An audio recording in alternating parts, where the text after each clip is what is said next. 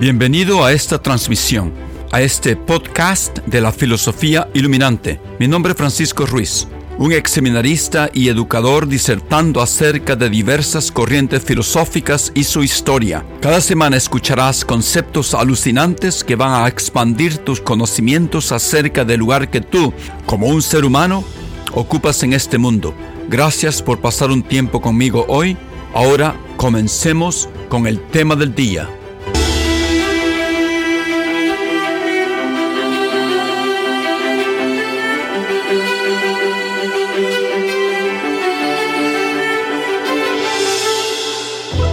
Buenos días, buenas tardes, buenas noches a todos esos que me escuchan.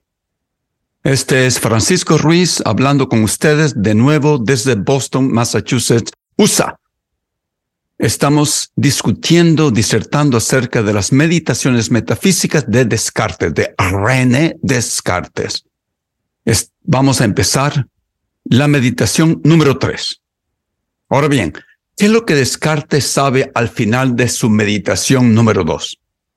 Él sabe que los sentidos no nos dan información fidedigna, no les tenemos confianza, sabe que Él existe, ego sum, ego existo, y Él sabe que Él es puramente, no cuerpo, es una cosa pensante.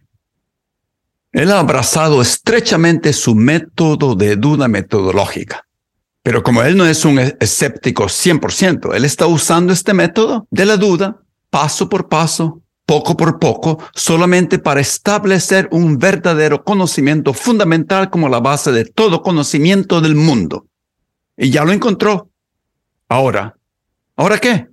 Bueno, ¿por qué se empeña en demostrar que Dios existe en esta meditación número tres? ¿Será una solución para poder probar muchas otras verdades? ¿Será la razón para fortalecer su argumento porque era la única salida que tenía de su escepticismo, de su subjetivismo, de su solipsismo? Bueno, una de las razones que él tiene para demostrar que Dios existe es que busca cómo desechar la idea probable de ese demonio maléfico que se ha inventado de que siempre lo menciona, o ese espíritu malvado que pueda hacernos confundir nuestros conocimientos. Pero como Dios, si Dios existe, Dios es infinitamente bueno, no permitiera que ese espíritu maléfico nos engañara. En otras palabras, si Dios existe, por seguro nosotros estamos recibiendo la información correcta, sin engaños, estamos obteniendo los conocimientos verdaderos sin la intervención engañosa de ese espíritu maléfico. Entonces, si Dios existe, nosotros podemos tenerle confianza a nuestros conocimientos. La prueba para probar que Dios existe, que Él usa en esta meditación número tres, es bastante complicada. Eh, con sus giros intelectuales, me parecería que es un malaberista. Yo diría es muy extraña. La he leído muchas veces y me doy cuenta que para entenderla uno tiene que estudiar los términos que Descartes inventa o, los, o les da un nuevo giro, palabras que puede hacer que otros filósofos antes de él les hayan dado diferente significado o que para nosotros nos indiquen, eh, sin entender por qué, nos indiquen un significado diferente. Así que, sin entender su terminología, sería muy difícil entender detalladamente su argumento. Al principio de las meditaciones yo pensé saltar esta meditación como lo aludí en mi primera grabación de Descartes, pero he decidido hacerle fuerza y voy a ver si puedo yo poder explicar qué es lo que está pasando en esta prueba que Dios existe. No me ofendo si ustedes deciden empezar esta grabación y luego un poco después les parezca demasiado aburrida y deciden que no merita su atención. Bueno, en caso que eso suceda, voy a describir generalmente, sin detalles, el argumento por la existencia de Dios que Descartes nos ofrece en esta meditación número tres. El argumento globalmente es fácil de entender. El argumento es el siguiente. Primero, la idea que tenemos dentro de nuestras mentes de Dios, no asumiendo que todos los seres humanos tenemos la misma idea, lo de omnipotente e infinito, por ejemplo, no pudo haber sido causada, no pudo haber sido creada por nosotros. Esa idea que tenemos de Dios. Es imposible que nosotros, tan poca cosa que somos, entes finitos que somos, hayamos causado esa idea de Dios dentro de nuestras cabecitas.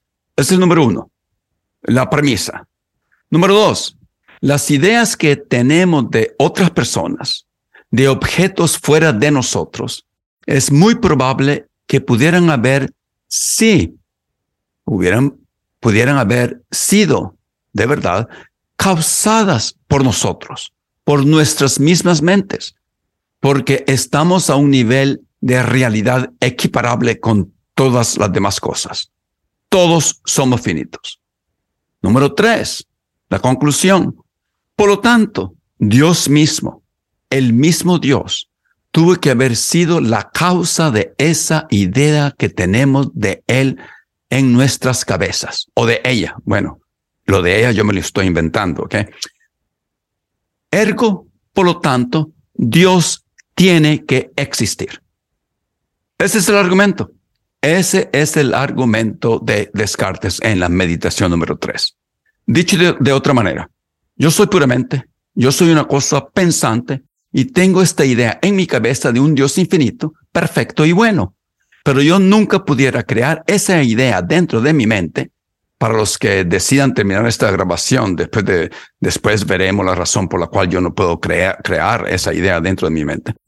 Si yo nunca pudiera crear esa idea y sin embargo me doy cuenta que tengo esa idea de Dios, esa idea de Dios tuvo que haberse originado fuera de mi mente. Tiene que haberse originado de Dios mismo. Dios tiene que existir para yo poder explicar la existencia de esta idea de Dios que yo tengo en mi mente. En resumen, el hecho que yo tengo esta idea de Dios prueba que Dios existe porque Dios es el único que puede causar esa idea en mi mente. Es la única explicación y por lo tanto tiene que ser verdadera. Bueno, los que quieren parar aquí, ahí la tienen. Lo que quieran escarbar un poco más profundo y detalladamente en la enredadera conceptual que viene causada por sus nuevas eh, definiciones de términos, le vamos a preguntar a Descartes lo siguiente. ¿Por qué no podemos nosotros crear la idea de Dios nosotros mismos? en nuestras mentes. Aquí es donde se comienza a poner peliaguda la cosa, como decimos en mi pueblo. Hay que entender varios de estos eh, conceptos antes de entender su argumento. Comencemos. En estos momentos, antes de la meditación número tres, Descartes se da cuenta que tiene ideas y percepciones dentro de su mente. Él acepta eso. Pero, ¿qué es lo que él tiene que hacer para de verdad aceptar que Él tiene una mano, un cuerpo. ¿Qué es lo que tiene que hacer para romper ese velo que no le permite comprender que esas ideas, esas imágenes, esas percepciones tienen una correspondencia con la realidad de las cosas? Ustedes se acordarán que empezamos esta serie de epistemología estudiando las diferentes maneras que los pensadores han usado para resolver el problema entre eterno de los universales, esas ideas, esos conceptos abstractos que tenemos en nuestra mente y su correspondencia con los objetos particulares de la realidad fuera de nuestras mentes.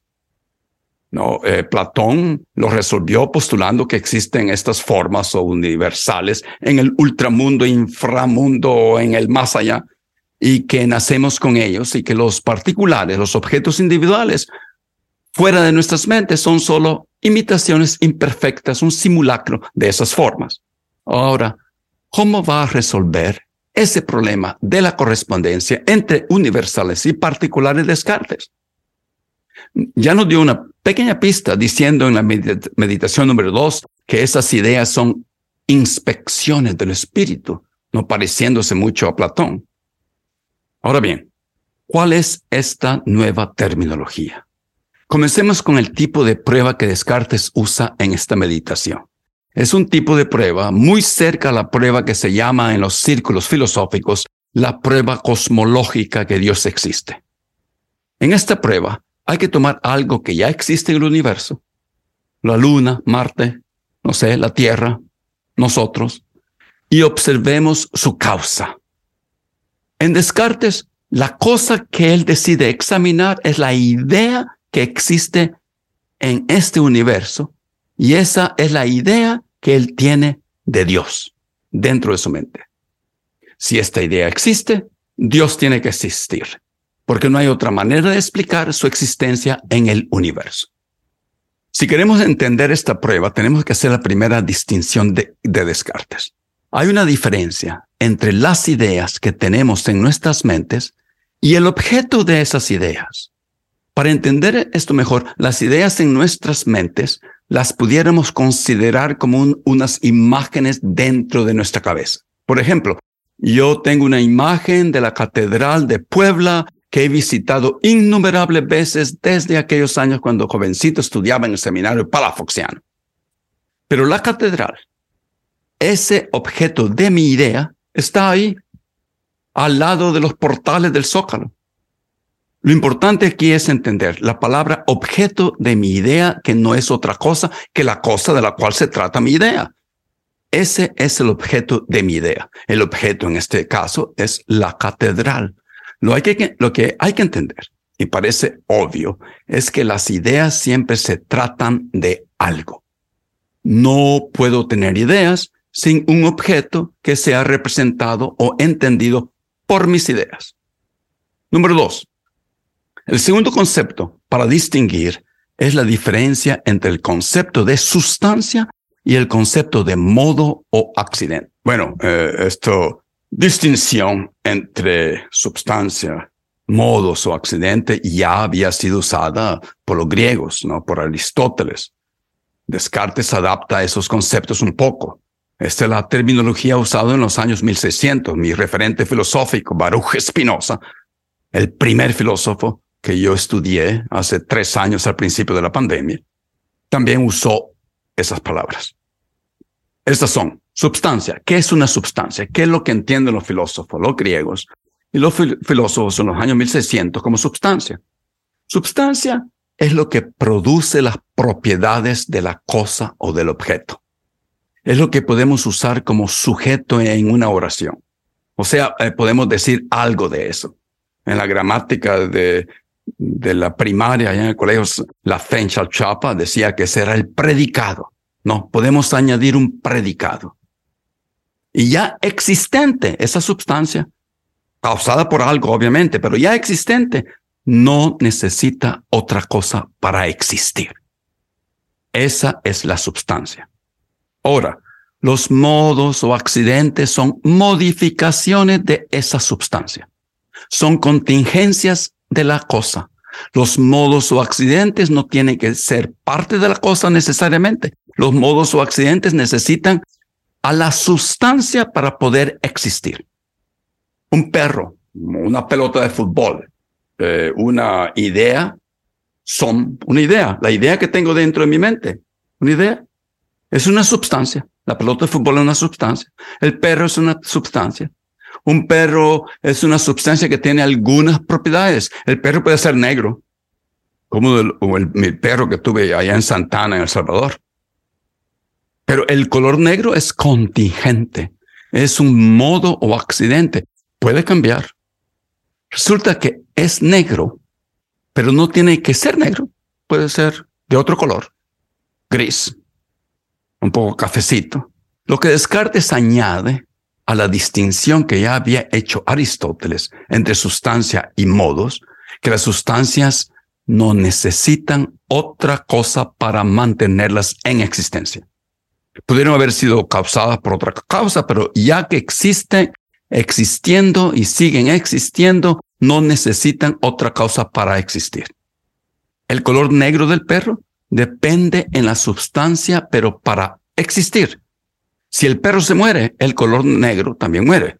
Pero el perro sigue viviendo si el color cambia o si la medida de su pelo cambia, etc.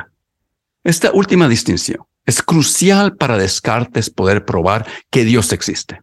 Las sustancias son más reales, un poco más perfectas que los modos o accidentes. Es una distinción clave. Los modos o accidentes no son tan perfectos, son reales, pero son menos reales, menos, tienen una realidad un poco menos valorativa que las sustancias. Esa es una. Ahora bien, Descartes dice al final de la meditación número dos que lo único que conoce en este mundo que es real y existente es su sustancia. Es una sustancia, perdón. El único. ¿Se acuerdan? Al final del número dos, de la meditación número dos, él dijo, yo conozco solamente una sustancia, una cosa. ¿Qué cosa? Que yo soy una cosa pensante. Y esa sustancia que él reconoce que ha llegado al final de, su axioma perfecto, absoluto, es que esa sustancia es su mente. Eso es lo único que él ha reconocido que existe. Ahora bien, Descartes continúa con su argumento y proclama que sus ideas que tiene en la cabeza son modificaciones, son accidentes, son modos de su mente. Eso es clave. Como por ejemplo, en el ejemplo, en el ejemplo de la catedral que yo les acabo de mencionar, de Puebla. La idea o imagen que tengo de la catedral es la manera como mi mente está organizada en este momento. Es una modificación de esas neuronas dentro de mi mente. Entonces, es un modo de mi sustancia llamada mente. mis ideas son accidentes, son contingentes, propiedades de mi mente. Esas son las ideas. Este es importantísimo para su argumento. Tercero, tercer concepto o terminología aquí, la enredadera conceptual se pone un poco más densa. Los eh, grados diferentes de realidad o perfección. Esa es otra idea que se inventa, un poco raro para mí, se inventa Descartes, que hay diferentes grados de realidad en este mundo. Aquí se pone aún más peliaguda la cosa, como decimos en mi pueblo. Descartes extrañamente cree que hay diferentes grados de realidad, de perfección. Entonces, le asigna a las cosas tres niveles de realidad de perfección. Hay un mínimo nivel, un mediano nivel y un máximo nivel. Bueno, puras invenciones de Descartes para poder probarlo, obviamente. Bueno, lógicamente para su esquema, las sustancias ¿Qué creen ustedes qué nivel de realidad tienen las sustancias?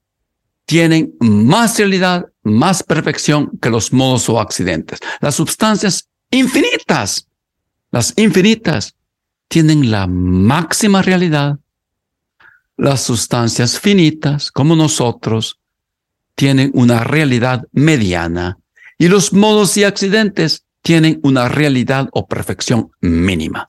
Esa es la gran división de las cosas, de las sustancias, de las cosas y realidades de Descartes. Ok, aunque no estemos de acuerdo con esas divisiones, le vamos a seguir la onda de Descartes para ver hasta dónde llega sus bifurcaciones y divisiones y definiciones, solamente con el propósito de poder probar la existencia de Dios, porque si no puede probar que Dios existe, todo su castillo de barajas se derrumba y lo que resta es el puro cimiento de su axioma.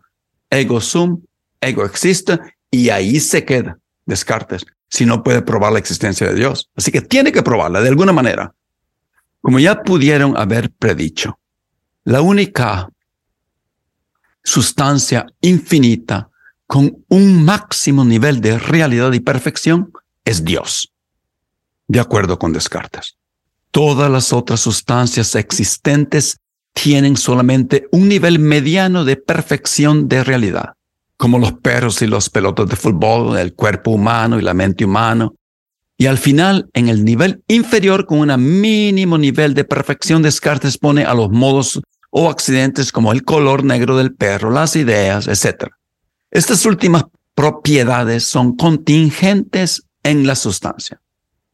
Ahora bien, Ahora las cosas se ponen interesantes, como si las cosas no estuvieran suficientemente complicadas a este momento. Descartes hace otra distinción. Está bien, no me ofenden si deciden parar aquí, pero yo no puedo parar aquí. Aunque casi rompo el papel donde tenía escrita la meditación, aquí la tengo, pero decidí que necesitaba entender toda esta palabrería de Descartes. Cuando estaba en el Colegio San José, en Santa Ana, El Salvador, como estudiantes, hubiéramos preguntado, ¿para qué sirve tanta nomenclatura? Le hubiera preguntado yo a Descartes en aquel tiempo. Bueno, la nomenclatura de Descartes se complica aquí. Él se inventa dos términos nuevos, realidad actual o formal y realidad objetiva. Ay, Dios mío. La realidad actual o formal de las sustancias es la realidad que depende de su nivel de perfección.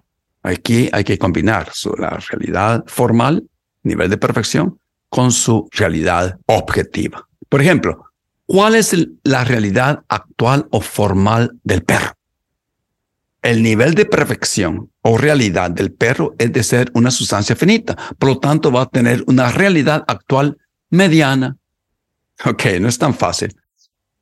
Ahora, Descartes inventa el término realidad objetiva de las sustancias a diferencia de su realidad actual o formal. La realidad objetiva de una sustancia, como las ideas, por ejemplo, es el grado de realidad formal de su objeto. Regresando al, ejemplo de la Catedral de Puebla. La idea o imagen o concepto que tengo de la catedral tiene un objeto. Ese objeto es la catedral. No le pone atención a la idea misma dentro de mi cabeza, sino lo, que la idea representa. El objeto de la idea de la catedral es la catedral. La pregunta de Descartes aquí sería, ¿qué nivel de realidad objetiva tiene mi idea de la catedral que depende del objeto mismo que es la catedral? Bueno, la respuesta está en la catedral, que la catedral tiene un nivel de realidad o perfección formal como una sustancia finita que es mediano, porque es sustancia finita. Todas las sustancias finitas tienen una realidad formal mediana. Ok, está fácil el asunto hasta aquí tal vez. Sigamos con los detalles. Recordemos que solamente las ideas tienen objetos que son representados por esas ideas. Todas las demás sustancias en el universo no tienen objetos que representan. Nuestro planeta Tierra no tiene un objeto que representa. La Tierra no se trata de otra cosa fuera de la, fuera de la Tierra. Ahí está, dando vueltas. Solamente las ideas tienen niveles de realidad objetiva. Aquí Descartes está especificando e inventando este término de realidad objetiva. Ya me metí en esta madriguera de conejo y tengo que seguir para ver cómo encuentro la salida de esto. Esto describe en su meditación número 3. Y aquí lo tengo escrito.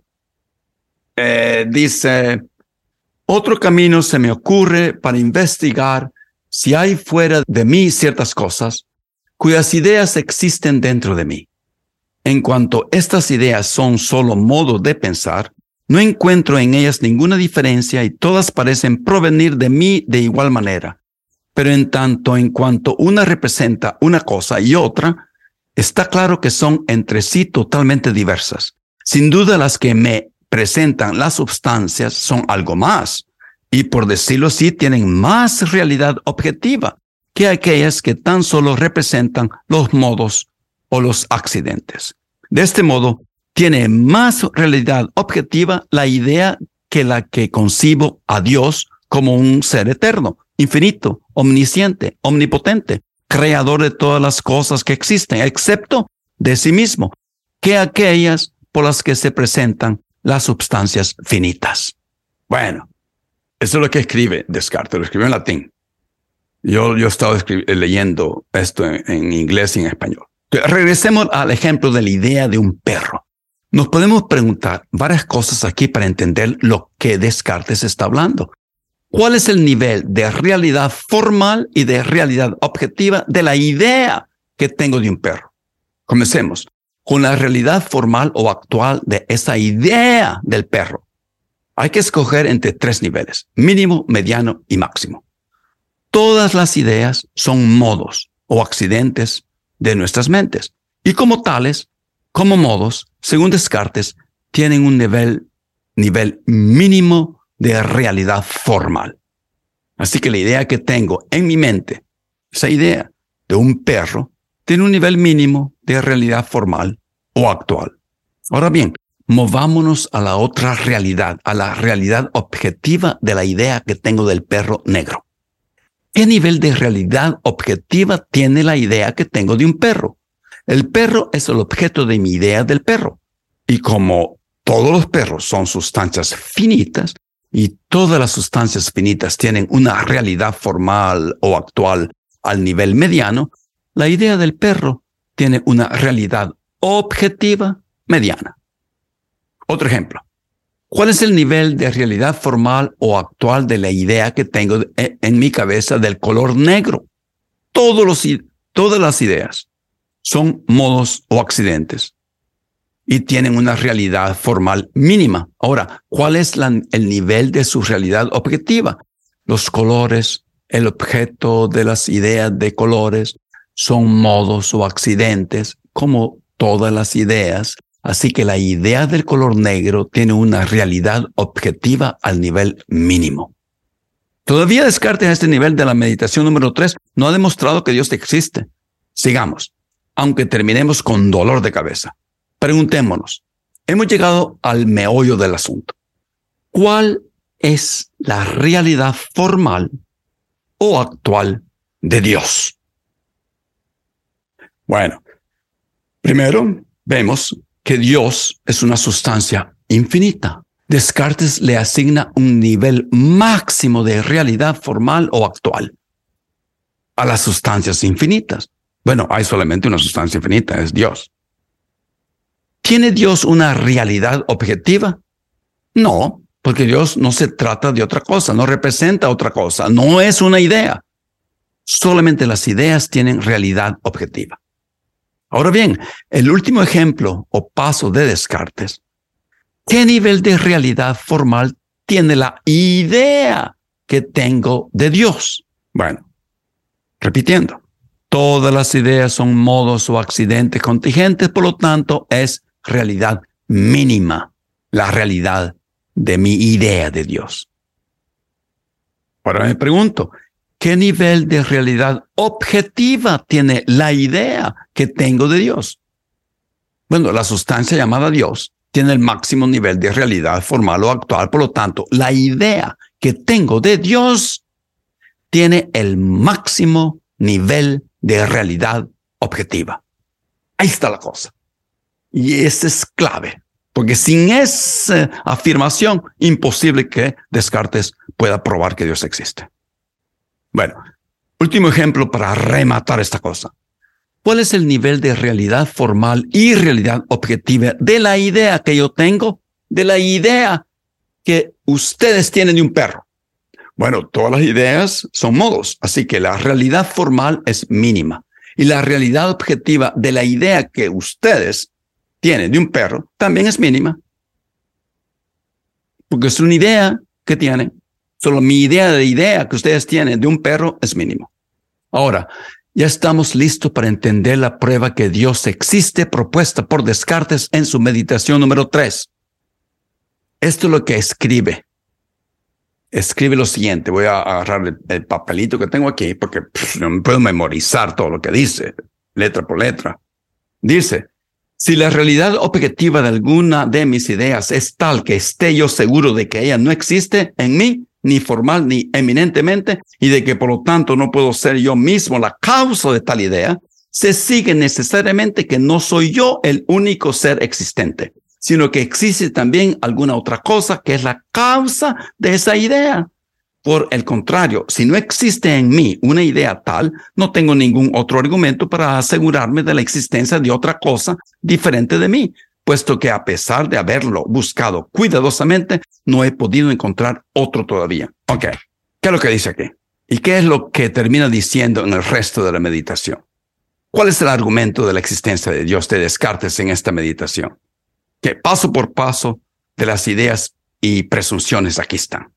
Hay que añadir al principio algo que es, se sobreentiende en este contexto filosófico, que todo tiene una causa.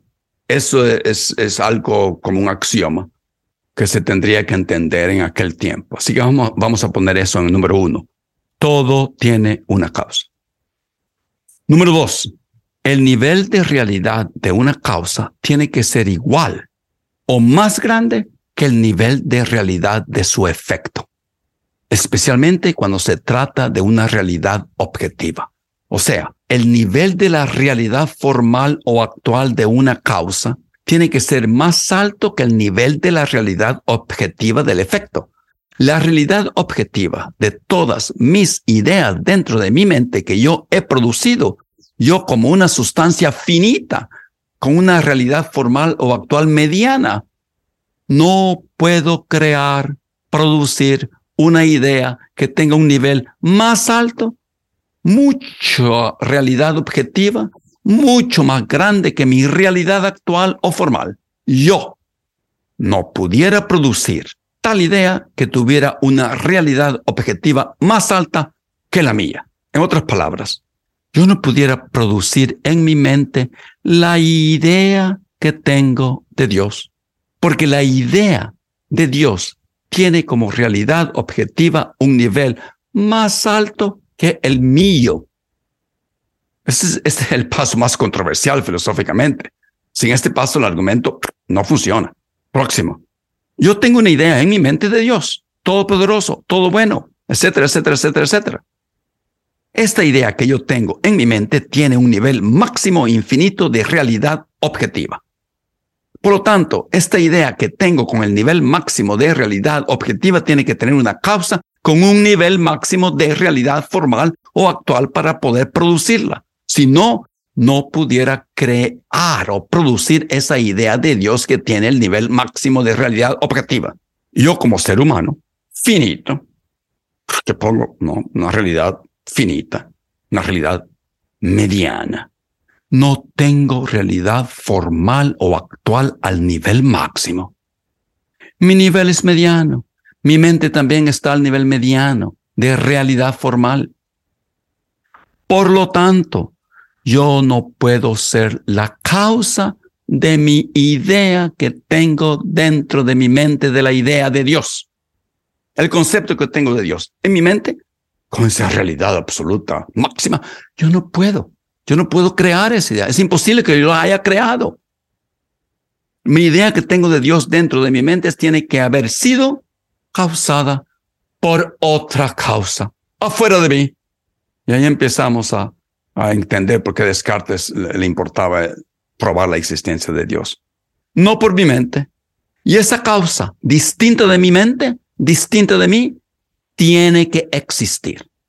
Esa causa tiene que tener el máximo nivel de realidad actual y la única sustancia con esa característica, ¿quién es?